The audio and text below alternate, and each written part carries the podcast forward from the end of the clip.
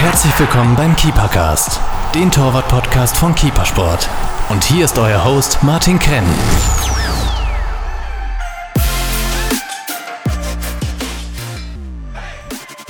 Hallo Torhüter, heute ist wieder Keepercast-Zeit, die Ausgabe 16 mit Patrick Folletti. Er ist weit über die Schweizer Landesgrenzen hinaus bekannt. Er ist aktueller Torwarttrainer des Schweizer Nationalteams, eine Torwarttrainer-Legende, welche mitverantwortlich für den Erfolg der Schweizer Torhüter ist.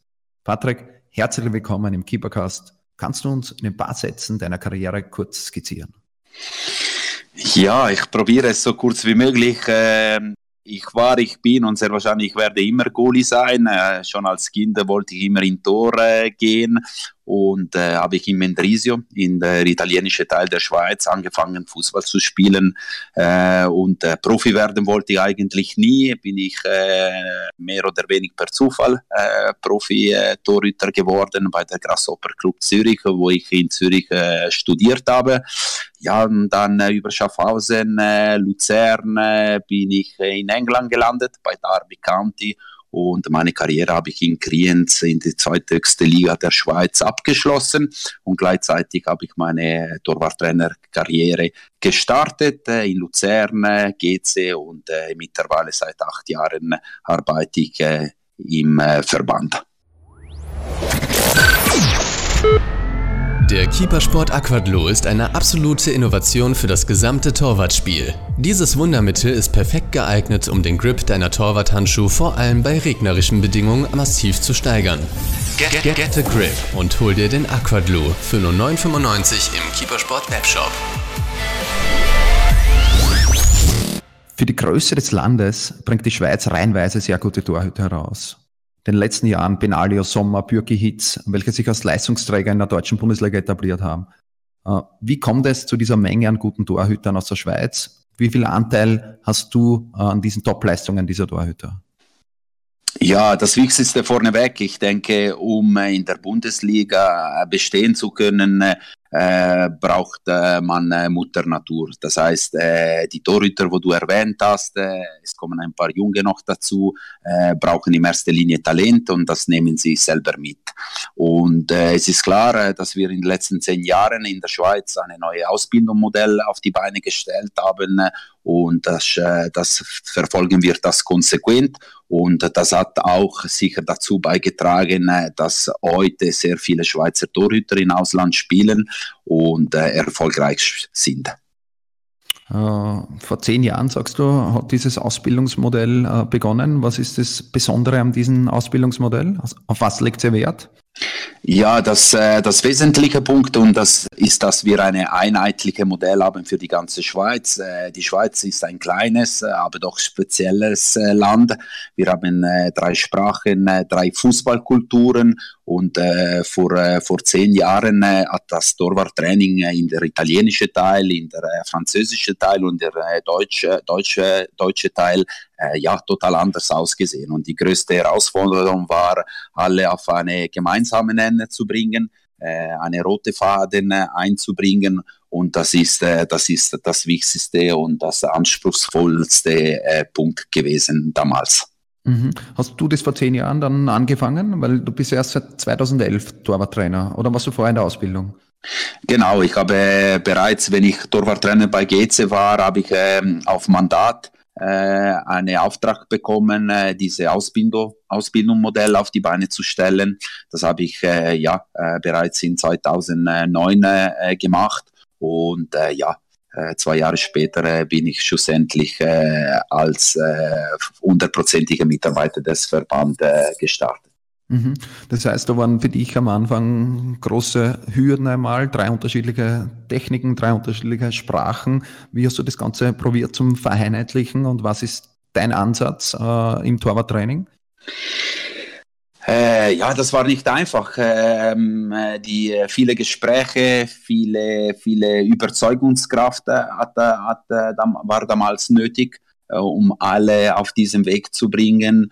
Und äh, ja, schlussendlich, äh, wir haben das geschafft mit unserer Struktur, ähm, wo äh, ja, einige wesentliche Punkte an sich hat. Und der wichtigste ist, dass wir probieren wirklich in jedem Teil unserer Training äh, die Spielsituation, wo am Wochenende vorkommt, äh, zu simulieren. Also das heißt, äh, die Orientierung äh, äh, äh, spielt eine große Rolle, Rhythmus der Aktion, Rhythmus des Balles. Solche, solche Kriterien müssen in jedem Training berücksichtigt werden und das ist ein bisschen, äh, ja, äh, wenn ich so sagen darf, den Schweizer Weg. Mhm. Und geht das von, von klein los, so die Spielsituation simulieren zum Beispiel? Machen das dann auch in der Schweiz schon achtjährige Torhüter? Äh, ja, in eine untergeordnete Sinn, wenn ich so sagen darf. Es ist klar, äh, dass äh, wir möchten nicht zu früh anfangen äh, mit der Spezialisierung. Wir empfehlen nicht vor zehn Jahren mit dem spezifischen Torwarttraining zu starten und in den jüngeren äh, Jahren äh, soll das Ganze spielerisch gestaltet, aber auch äh, in äh, solche spielerische Situationen sind äh, diese drei Kriterien, die Orientierung, Rhythmus der Aktion, Rhythmus des Balles äh, berücksichtigt. Mhm. Äh, wie schon jetzt mehrfach angesprochen, deine Trainingsphilosophie ist ja was ganz Besonderes. Äh, du gilt als einer der innovativsten Torwarttrainer in, in Europa. Wie hast du selber deinen Stil gefunden? Ja, ich, äh, ich glaube, es, es, hat mir geholfen, dass ich äh, Turn und Sport studiert habe an der TH Zürich. Ich habe einen gewissen Background und äh, sicher, dass äh, während meiner Karriere nie ein Goalie-Trainer hatte oder selten einen Goalie-Trainer hatte. Also Paradebeispiel war äh, bei Grasshopper Club Zürich in der Champions äh, League Zeiten äh, war unser Torwarttrainer äh, Christian Groß, also der äh, Mannschaftstrainer.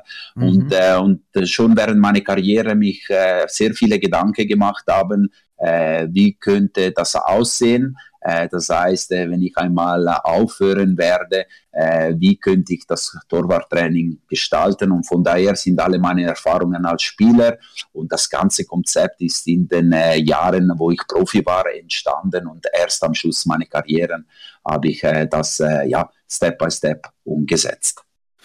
Wie war das dann bei, bei Grasshopper, sagst du? Das war im Jahr 1994 bis 1997, wo du keinen Torwarttrainer gehabt hast. Der, der Cheftrainer hat dich da verstanden als Torwart? Genau. Wir hatten äh, mindestens eine und ab und zu zwei spezifische Einheiten, äh, wenn äh, die Mannschaft frei hatte.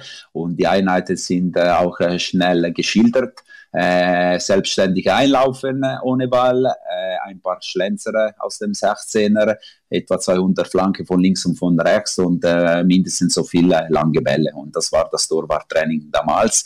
Und äh, ja, schon als junge Torhüter äh, dachte ich mir, äh, das kann nicht sein. Und deswegen ja, habe ich ähm, angefangen, Gedanke, mich Gedanken zu machen, wie ich würde anders machen. Ähm, wie viel Arbeit steckt da dahinter? Oder es hat sich über mehrere Jahre dann aufgebaut, dein ganzes Konzept, beziehungsweise du als Person, Torwarttrainer. Äh, wie viel Arbeit ist es wirklich? Es ist schwierig, schwierig zu sagen, wie Stunden, Tage und Wochen. Das ist äh, eine, ein Prozess wo, wo sehr viel äh, ja, Zeit, Kraft äh, gekostet hat. Und äh, das Wichtigste ist ein, ist, äh, ist ein Prozess, wo nie zu Ende geht. Also ich arbeite immer dran, äh, es gibt immer Anpassungen, aber äh, das, das Grundkonzept, wenn ich so sagen darf, das ist eben in den letzten Jahren meine aktive Karriere entstanden und äh, auf dem Konzept würde auch eben äh, meine Goalie-Schulen aufgebaut und das Ganze nachher äh, würde auf Clubebene getragen und schlussendlich auf Verbandsebene. Du hast vorhin in der Einleitung gesagt, äh, gehen wir ein bisschen auf deine aktive Karriere ein, dass du Profi per Zufall geworden bist. Äh, wie war das genau? Ja, es ist so, dass ich äh, kein schlechter Torhüter war. Ich war in der Juniorenauswahl. Äh, ich spielte bereits mit 16 in der ersten Liga. In der Schweiz ist die drei, dritte, dritthöchste Liga. Aber äh, im Grunde genommen bin ich mit 19 nach der Matura nach Zürich, um eben äh, Tun und Sport zu studieren an der ETH und nicht um Fußball zu spielen. Ähm, und wenn ich in Zürich war, äh, suchte äh, ein Verein, wo ich mich fit halten könnte äh, während der Woche. Und äh, ja, nach einem Jahr äh, Gast äh, ähm, als Gast bei Grasshopper Club Zürich ähm, suchten sie einen junge dritte Torhüter für die erste Mannschaft und so bin ich reingerutscht und äh, ja, ein Jahr später äh, eigentlich äh, habe ich Champions League gespielt. Von daher, äh, wie gesagt, äh, alles, alles ein Zufall und nicht, und nicht geplant. Äh, wie bist du mit der Situation umgegangen, da irgendwie ungeplant auf einmal Champions League zu spielen? Ähm, ehrlich gesagt, ich glaube, ich habe einfach äh, de, der Moment gelebt, äh, mich nicht äh, viel zu große Gedanken äh, gemacht. Äh, was ist jetzt? Äh, ich habe das genossen, glaube ich. das ist schon lange her, die Erinnerungen sind nicht mehr so klar. Ich habe mhm. der Moment genossen, ohne mich viel zu viele Fragen zu stellen und am Schluss, äh, ja, auch wenn äh, Champions League war, äh, war und bleibt äh, ein Fußballspiel. Und von daher, ja, ist recht, äh, recht gut äh, über die Bühne gegangen gegen Ajax 0 zu 0. Erster Punkt in der Champions League, in der Vereinsgeschichte. Von daher eine schöne, eine schöne Anekdote. Das heißt, erstes Spiel gleich einmal zu 0, 0 zu 0 hast du gesagt, oder? Genau, das war äh, gegen äh, Amsterdam und das war unser erster Punkt in der Champions League. Uh, du hast es ja schon erwähnt, auch du bist ausgebildeter Turn- und Sportlehrer.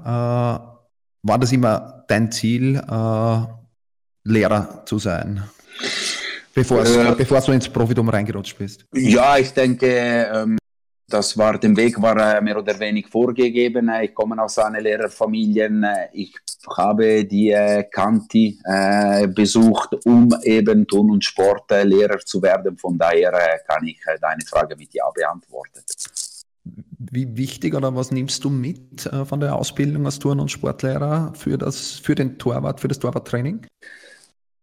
Ja, unglaublich viel. Ich denke vor allem äh, von, von der Methodik und von der Pädagogik äh, nehme ich äh, sehr viel mit von meinen Ausbildungszeiten und denke auch die Einflüsse von den verschiedensten Sportarten. Als du ein Sportlehrer, Student darfst du praktisch alles ausprobieren und von daher ähm, ja, ist eine sehr gute und, äh, und wichtige Erfahrung, wo ich damals äh, machen dürfte und ich, äh, ich würde diese, diese vier Jahre Studien äh, ja, äh, nie, nie vermissen. Wie viel äh, vom Turnunterricht ist in einer heutigen Torwarttrainereinheit von Patrick Folletti? Oh, das ist schwierig zu sagen.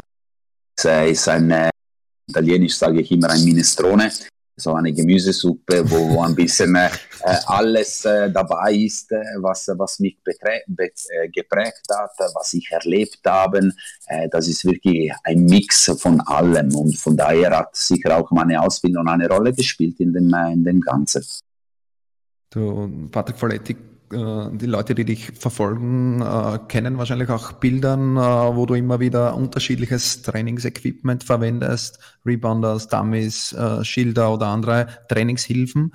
Wie wichtig sind die Trainingshilfen für dich beim Torwarttraining? Äh, wichtig ist eine Punkte. Das sind entscheidende. Ich habe zwei, zwei Prinzipien, wenn ich solche Hilfsmittel äh, einsetze. Äh, der erste ist klar, äh, sie bringen mir Abwechslung im Training. Das ist mir wichtig, dass die Torhüter äh, immer neue Reize bekommen. Aber äh, solche Hilfsmittel äh, sollen eine, eine Unterstützung sein und sollen nicht äh, das zentrale Element des Trainings werden. Wenn ich solche Hilfsmittel einsetzen kann, um ähm, wie soll ich das sagen, um näher eine Spielsituation kreieren zu, zu können, um äh, eine Spielsituation besser simulieren zu können, äh, sind solche Hilfsmittel herzlich willkommen. Aber es darf ja nicht sein, dass am Schluss das Torwarttraining ein Zirkus wird. Äh, und äh, von daher äh, setze ich wirklich sehr gezielt ein, äh, alle, alle Mittel, wo ich in der Vergangenheit benutzt habe. Hast du da Lieblingshilfsmittel, was du am, am meisten verwendest? Ähm, also der, im Moment äh, denke ich, äh, praktisch in alle Trainings sind die Dummies äh, und äh, das Schild äh, sind präsent. in den letzten Monaten habe ich sehr gute Erfahrungen gemacht mit einem neuen System, mit dem Lichter, um eben kognitive Fähigkeiten noch besser zu trainieren. Also ich denke, im Moment sind meine drei Lieblingsgeräte neben die Brille, wo ich jetzt seit Jahren einsetze, regelmäßig einsetze. Also denke, das sind die vier, vier Elemente, wo immer wieder vorkommen bei mir im Training. Mhm. Um was geht es äh, bei den Lichtern genau? Das kenne ich jetzt nicht oder weiß ich nicht genau, was du meinst. Oder geht es um, um, um diese Brille? Oder was meinst du? Nein, also einerseits sind die Brille Und mhm. andererseits äh, ist dieses äh, neue System, das ist äh, eine äh, Schweizer Startup, wo das Ganze kreiert hat. Es geht darum, äh, dass man äh, auf Lichter Informationen aufnehmen kann. Mhm. Also oft werden sie im Reaktionsbereich eingesetzt. Mhm. Aber äh, ich probiere eben die, die Lichter im kognitiven Bereich einzusetzen, Informationaufnahmen, Informationenbearbeitung um eben eine schnellere äh, motorische Antwort zu mhm. haben. Und das ist ein bisschen das Ziel äh, von der Lichter. Mhm. Wo sieht der heute die Lichter? Sieht man die auf dem Bildschirm da oder? Oder wie kann man sich das vorstellen? Nein, das, äh, das sind ähm, Lichter, wo ich auf dem Platz mitnehmen kann. Die kann okay. ich auf äh, Stange platzieren, am Boden platzieren und äh, mit einer App äh, kann ich sie steuern und äh, eben äh, gewisse Spielsituationen äh, noch besser zu simulieren. Okay, cool. Äh, Habe ich gar nicht gekannt. Äh, den Link werden wir dann äh, für unsere Hörer in die, in die Shownotes packen, damit sich die Leute das auch anschauen können. Äh, weißt du eigentlich, wie viele Torwarttrainings du schon gemacht hast? Keine Ahnung.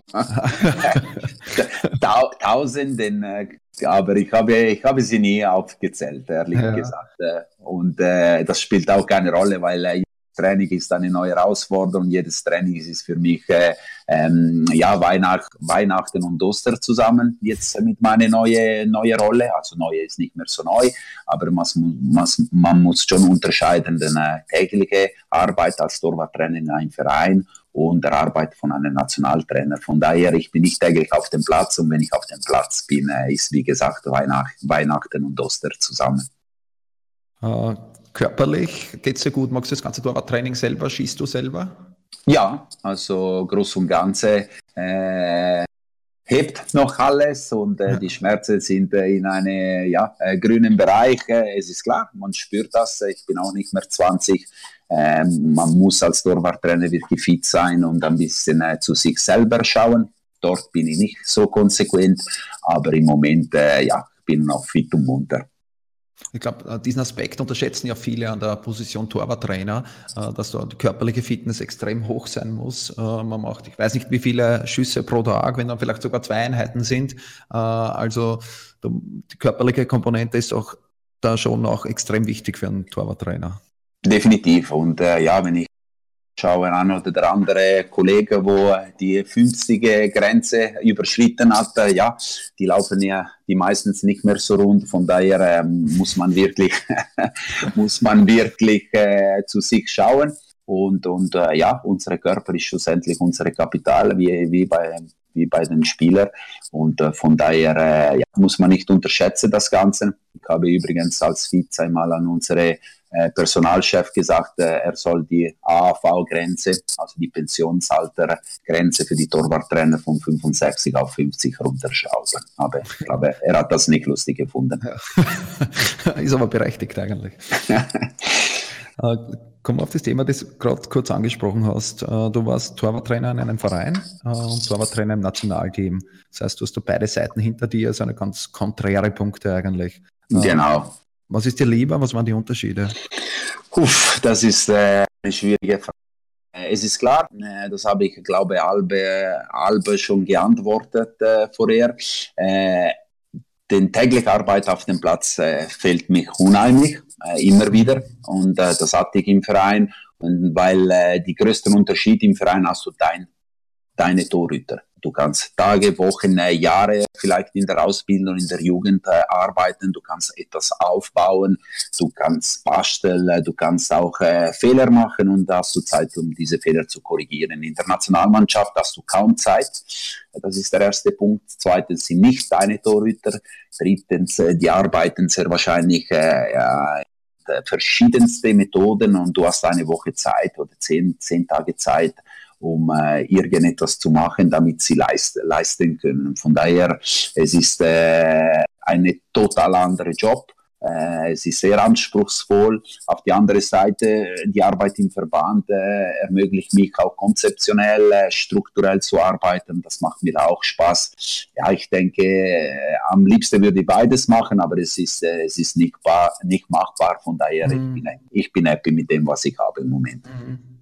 Ist man dann, wenn wir jetzt äh, nicht auf das Konzeptionelle und Strukturelle eingehen, sondern rein auf den Part am Platz oder der Nationalteam-Torwarttrainer, äh, wo eben, hast es gerade gesagt, drei, fünf, sieben oder zehn Tage da sind, ist man da nicht mehr Entertainer wie wirklich Trainer?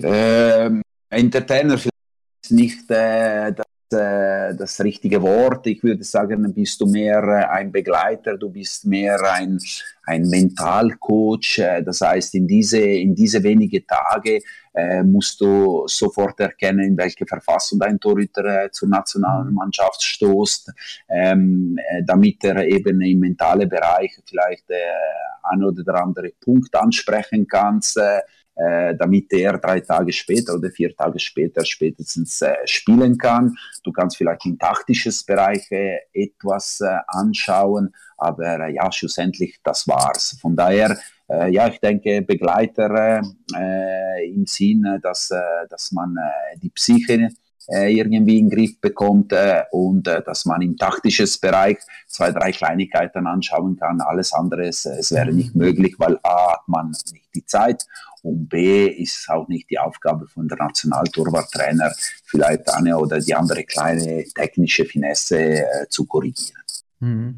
Das heißt, mit der Situation, dass im Nationalteam drei verschiedene Torhüter mit verschiedenen Techniken und verschiedenen Torwarttrainern sind, äh, das muss man einfach so akzeptieren, da kann man auch nicht viel herumbasteln.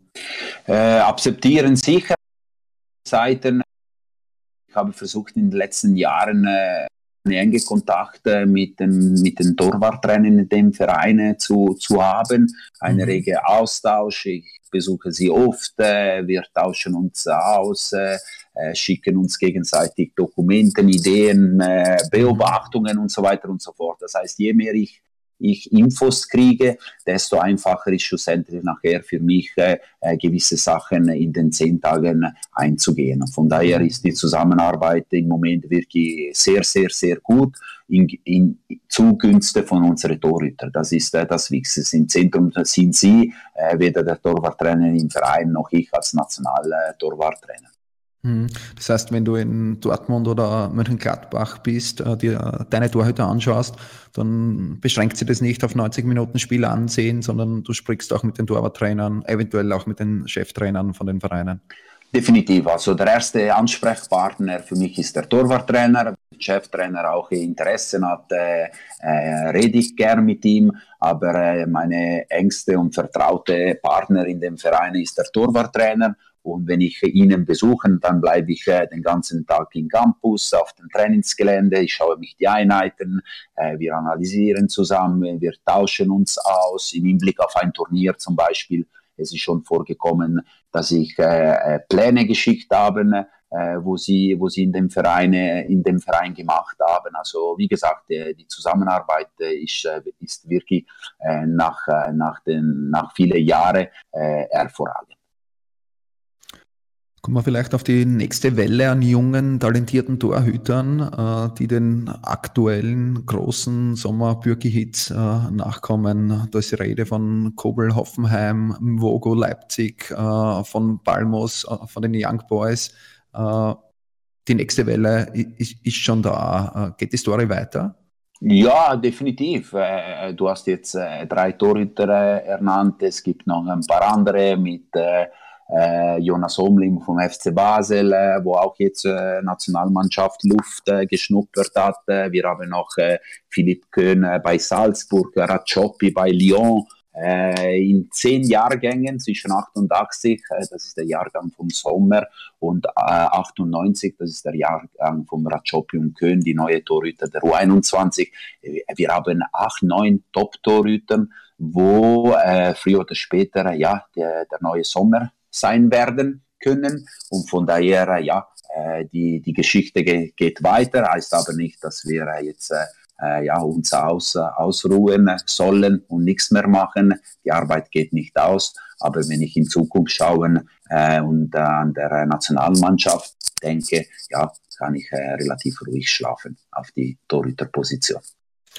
Die junge Torhüter, die wir jetzt angesprochen haben, waren einige in Deutschland, wie Koppel Hoffenheim, äh, die da nicht spielen, einige in der Schweiz, die schon spielen. Äh, ist die Schweizer Liga, die ja nicht als eine der besten Liga in Europa angesehen ist, aber vielleicht die perfekte Liga für junge Schweizer Torhüter schon in frühem Alter Spielpraxis zu sammeln? Ähm, ja, äh, es, kann, es kann sein, das äh, allerwichtigste Stichwort ist Spielpraxis. Äh, am Schluss, äh, wo, wo, wo ich spiele, ist nicht einmal so relevant. Entscheidend ist, und das ist die größte Schwierigkeit, äh, dass äh, ja, zwischen 19 und 21, 22 regelmäßig spielen kann um äh, der nächste Step zu machen. Von daher äh, die Wege, wo jetzt äh, ja Sommer damals, Bürki auch hat einen ähnlichen äh, Werdegang gemacht und Omling oder Fumbalmos im Moment machen über die zweite Liga der Schweiz, weil alle haben in der zweiten Liga zuerst gespielt, mhm. finde ich als sinnvollste. Aber äh, alle Wege führen nach Rom. Und von daher äh, macht auch Sinn, äh, was Gregor Kobel damals gemacht hat, ähm, äh, relativ früh äh, weg von Grasshopper Club Zürich äh, in ein Internat bei Offenheim und äh, ja, den Weg, wo Gregor bis heute gemacht hat, ist auch sehr interessant. Äh, es wird sich zeigen jetzt äh, nächste Saison, wo Gregi landen wird. Entscheidend, wie gesagt, ist, äh, dass er zum Spielpraxis kommt, wie beim äh, Yvonne äh, Mbogo bei Leipzig, wo ja letzte Woche seine letzte Einsatz hatten in der Europa League. Von daher, mhm. das Allerwichtigste ist, dass sie zum Spielen kommen. Ist für dich ein Torhüter, ein Profitorhüter mit 22? Du hast jetzt gesagt, die Spielpraxis von 19 bis 22 ist sehr wichtig. Äh, ein Torhüter, der mit 22 noch nicht gespielt hat, ist es für den zu spät? Nein, definitiv nicht. Also Spieler wäre definitiv zu spät. Äh, die Entwicklung eines Torhüter äh, dauert ein bisschen länger, äh, weil auch ein bisschen länger spielen wird äh, später. Von daher ist nicht äh, überhaupt nicht, äh, äh, wie soll ich sagen, äh, abgeschlossen diese Entwicklung. Aber erfahrungsgemäß bis zum Mitte 19 spielen mehr oder weniger alle. Und nachher in der Schweiz gibt es den Zwischenschritt mit U21, in Deutschland mit der U23 und zum Profi, äh, richtige Profi zu werden, das wird schwierig. Das sind die Jahre, wo, wo wir auch im Verband versuchen, so gut es geht, unsere Jungs äh, zu unterstützen, damit sie gute Lösungen finden und eben auch in diesem Jahr, schwierige Jahre für sie äh, Spielpraxis zu finden. Du hast vorher gesagt, äh, ein Nationalteam-Torwarttrainer äh, muss auch unter anderem Mentalcoach sein. Äh, es gibt es ja bei jedem Torhüter eigentlich, auch, auch in letzter Zeit immer wieder, oder nicht immer wieder, aber in letzter Zeit bei Sommer Bürki, äh, wo auch Phasen waren, wo sie nicht ganz stark waren. Äh, wie wichtig ist der Kopf im Torwartspiel? Entscheidend. Heutzutage ein, ein Torhüter äh, muss äh, Gleichgewicht haben im Kopf. Ich rede vom äh, Verwaltung der Emotionen. Es gibt so äh, viele Emotionen, wo, wo man ver verwalten muss. Äh, die inneren Emotionen, Emotionen, wo von außen kommen. Und wenn ich dieses Gleichgewicht nicht hinkriege, äh, auf, diese, auf diese Ebene, kann ich gar nicht leisten. Von daher, äh, der Kopf für mich spielt äh, ja äh, fast äh, über 90 Prozent eine Rolle.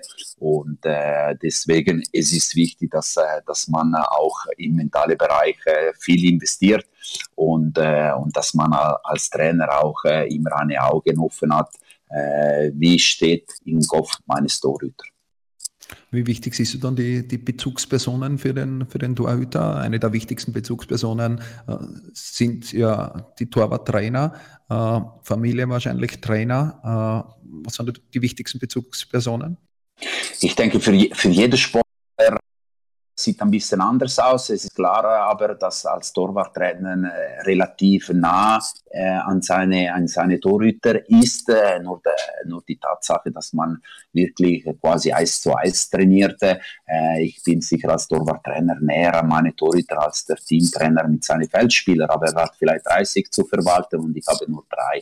Von daher äh, spiele ich als Torwarttrainer sicher eine Rolle. Wobei, äh, das sage ich äh, viele junge Torwarttrainer, wir müssen nicht unbedingt der beste Kumpel sein, unsere Torhüter.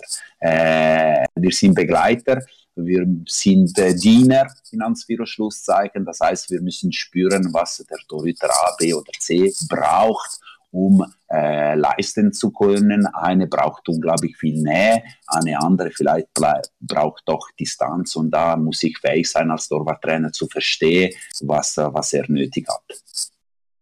Das war Tina, äh, finde ich sehr schön, habe jetzt das erste Mal gehört in Bezug auf Torwarttrainer, aber erklärt das wirklich äh, sehr, sehr gut. Äh, was ein Torwarttrainer auch, wie, wie umfangreich der, der Job Torwarttrainer ist, äh, der in den letzten Jahren auch immer schwieriger geworden ist, äh, wenn man die, die, die 360 Grad Fähigkeit eines Torhüters eigentlich äh, mittlerweile anschauen muss. Er muss mit dem Fuß gut sein, er muss mit der Hand gut sein, er muss den Strafraum beherrschen, er muss bei Flanken gut sein, er muss äh, mental gut sein, um Fehler zu verkraften. Auf das alles muss der Torwarttrainer eingehen. Äh, definitiv, definitiv. Ich sage immer, und da äh, sei mir niemand böse, äh, der Torwarttrainerjob ist der äh, schönste äh, Job im Fußballbusiness, aber ist definitiv der schwierigste, weil er ist einfach der kompletteste äh, Profil. Äh, sonst wäre ich Athletiktrainer geworden oder Assistenztrainer geworden, äh, ohne dass sich jemand sich äh, äh, angegriffen fühlt, aber ist definitiv der schwierigste Job. Mhm. Was hältst du von den neuesten Entwicklungen, dass Torwarttrainer jetzt auch Co-Torwarttrainer zur Seite äh, gestellt bekommen? Äh, grundsätzlich bin ich bin positiv gegenüber. die Rolle müssen ganz klar aber definiert damit auch äh, ähm, keine Unklarheiten bei den Torhütern auftaucht. Aber äh, durch eine zusätzliche Trainer auf dem Platz äh, kann man äh, die Spielsituationen, die wir kreieren wollen, besser gestalten. Man kann auch die Torhüter ähm, ein bisschen schonen, weil äh, wir also sprich ich als äh, Cheftorwarttrainer und mein Assistent, äh, die Service geben und sie verlieren nicht zu viele Kräfte in, äh, in verschiedenen Schüssen. Und von daher äh, bin ich äh, sehr positiv äh, gegenüber gestellt. Ich habe auch in der Nationalmannschaft immer wieder jemanden, wo, wo mir auf die Seite steht, nicht jedes Training. Und ähm, ja, ich habe sehr positive und gute Erfahrungen damit gemacht. Mhm. Der dir zur Seite steht, hilft dir dann einfach äh, im Schießen zum Beispiel oder als zusätzliche äh, Person mit Aufgaben? Genau, also das ist so, dass das Training wird von mir vorbereitet und dann, wenn wir auf den Platz kommen, ich instruiere ihn und sage, okay, du bist dort und schießt dieses Ball äh, und äh, du machst dieses Service und so weiter und so fort. Und so sind zwei Personen, zwei Referenzen, wo diese Spielsituation besser äh, kreieren können. Und wie gesagt, äh, äh kann ich dadurch auch meine Torhüter ein bisschen schonen, äh, indem dass sie weniger auf Tor schießen müssen. Mhm. was hältst du davon, die Torhüter viel selber schießen zu lassen? Äh, in der äh, Ausbildung sehr gut, weil äh, durch das äh, wird auch die Technik trainiert, die Beidfüßigkeit trainiert. Das ist ein fester Bestandteil von unserem Ausbildungsmodell, dass die Torhüter Fußball spielen äh, müssen, sollen, können. Und von daher ist es gut, wenn sie selber ähm, äh, viele Schüsse abgeben im Torwarttraining, muss man wieder einen Unterschied machen zwischen Ausbildung und junge Torhüter und ja, die drei Torhüter der A-Nationalmannschaft. Also die sind äh, technisch äh, auf eine Top-Level und dann äh, es ist mir lieber, äh, dass ich am Abend ein bisschen Muskelkater habe, weil ich zehn, zehn Bälle mehr geschossen habe als sie und es ist mir wichtig, dass sie die Frische äh, behalten können äh, für, äh, für schlussendlich die entscheidenden Aktionen im Tor und nicht äh, für eine schöne, schöne Lenzer äh, während dem Training. Mhm. Die die Frische im Tor äh, ist ja mittlerweile gar nicht mehr so leicht im Spiel vor allem. Äh, moderne Torhüter legen in einem Spiel oft bis zu sechs Kilometer zurück. Äh, wie interpretierst du diese Zahl?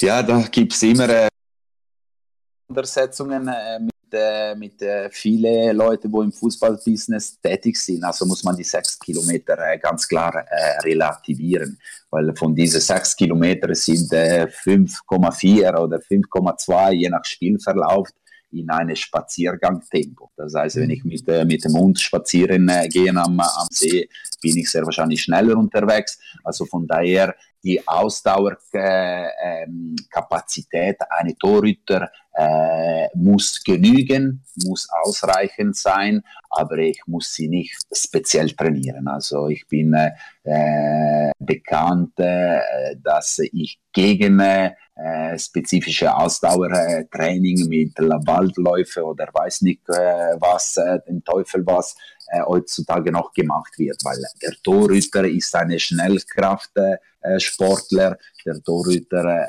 braucht, wie gesagt, eine genügende Ausdauer mehr nicht, er muss nicht ein Außenläufer werden.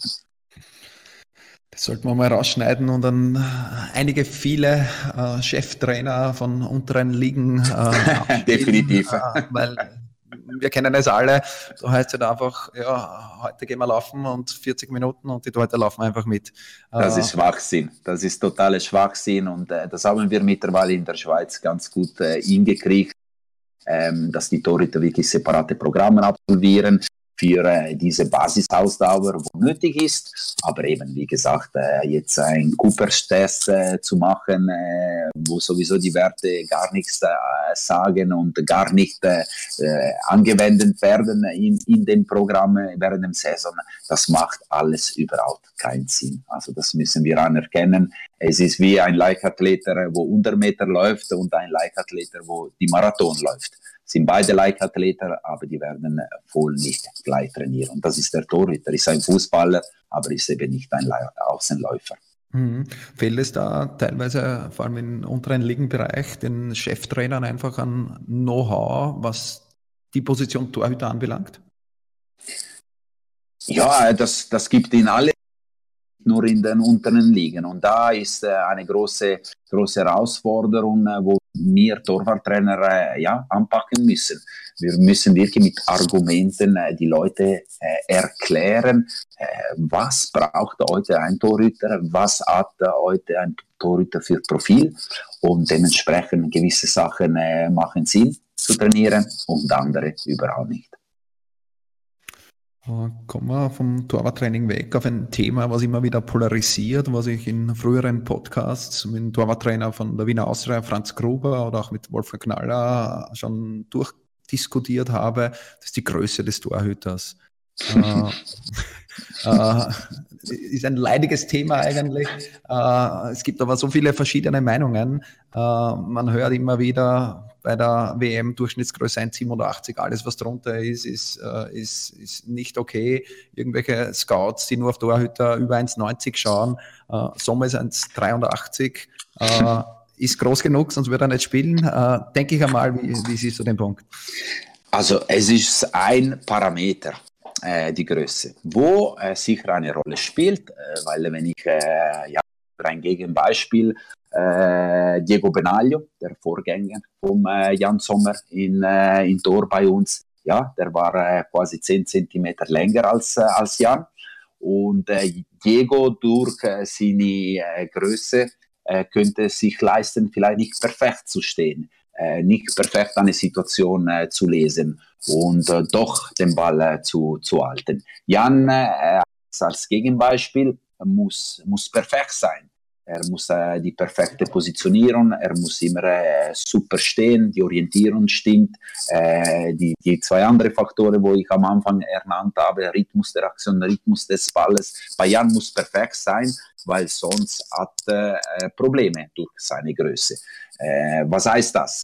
Dass die Größe sicher eine Rolle spielt, gewisse Zentimeter sicher zum Vorteil ähm, sind, aber allein ein Torhüter zu selektionieren oder nicht selektionieren, weil eben nicht ein Meter, ein Meter 90 groß ist, finde ich auch äh, ein Schwachsinn.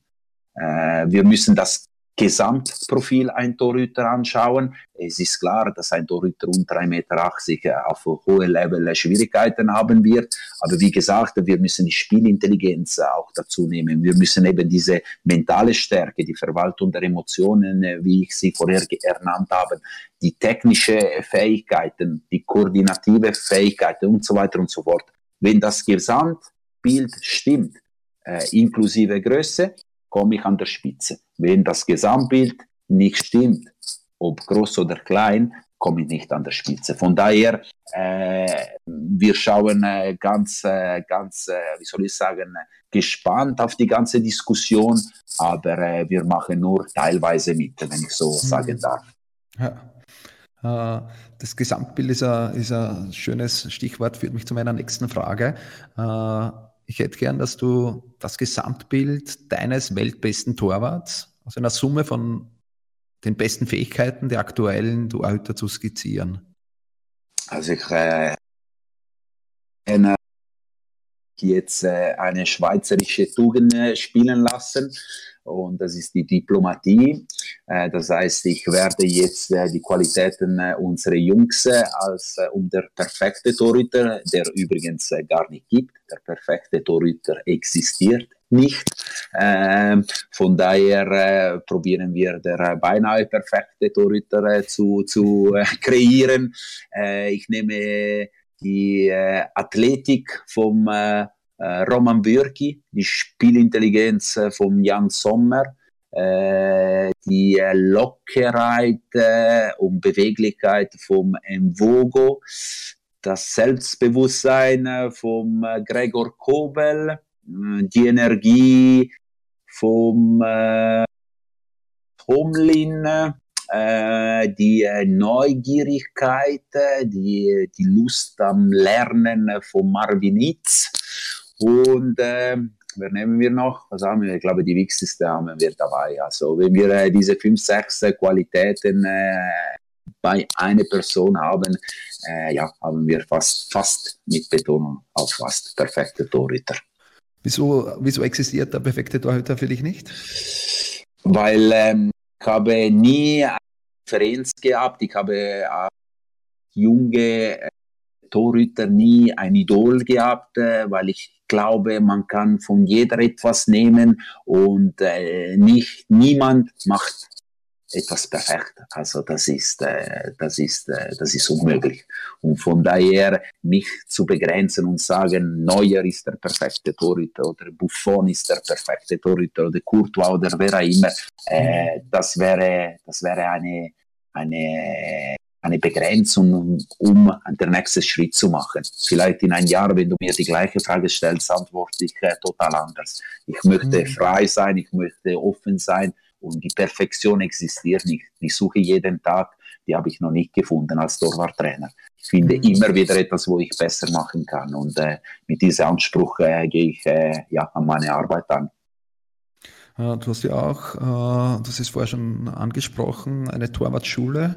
Äh, seit mehr als zehn Jahren ist es für dich ein zweites Standbein. Gib unseren Hörern ein paar Hintergrundinfos über deine Torwartschule. Ich weiß nur, dass du auch Camps machst. Ein bisschen mehr Infos bitte für unsere Hörer. Was macht ihr da genau?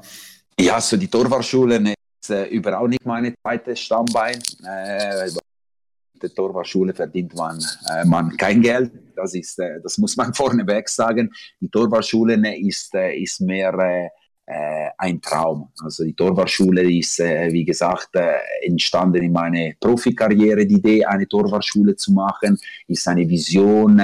Es ist mein vierte Kind, weil drei richtige Kinder habe ich. Das ist der vierte ähm, von mir. Und von daher es ist mein Hobby. Ich sage immer wieder, es gibt Leute, die Tennis spielen oder Golf spielen. Ich mache weder Tennis noch Golf. Ich habe eine Goalie-Schule. Äh, die Goalie-Schule ist entstanden vor allem im Breitenfußball weil die Goalie-Schule bewegt sich ausschließlich, ausschließlich in der Breite, äh, in den kleineren Vereinen. Und ich wollte damals eben in die Breite äh, helfen, äh, ja, ein, ein gutes Goalie-Training äh, zu haben, ein gutes äh, Goalie-Training anzubieten, sowohl im Verein oder, wie du gesagt hast, bei uns im Camp, äh, wo, wo einmal pro Jahr drei Tage sechs Trainings angeboten werden, wo die Jungs äh, ja, unter äh, gute Bedingungen ja, Fortschritte machen können. Es ist, äh, es ist eine Vision, es ist, äh, wie soll ich sagen, äh, dass, äh, dass, dass das Beginn des Ganzen äh, ist die Goalie-Schule, weil alles, was heute ist, hier bei uns in der Schweiz, es ist basiert auf, auf dem Konzept, auf die Idee der Goalie-Schule damals. Mhm.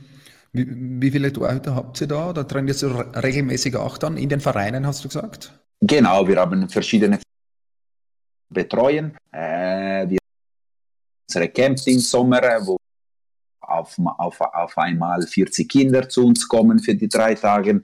Wir mhm. haben äh, die Stützpunktstraining am Mittwochnachmittag, wo wir äh, etwa 15 Kinder betreuen.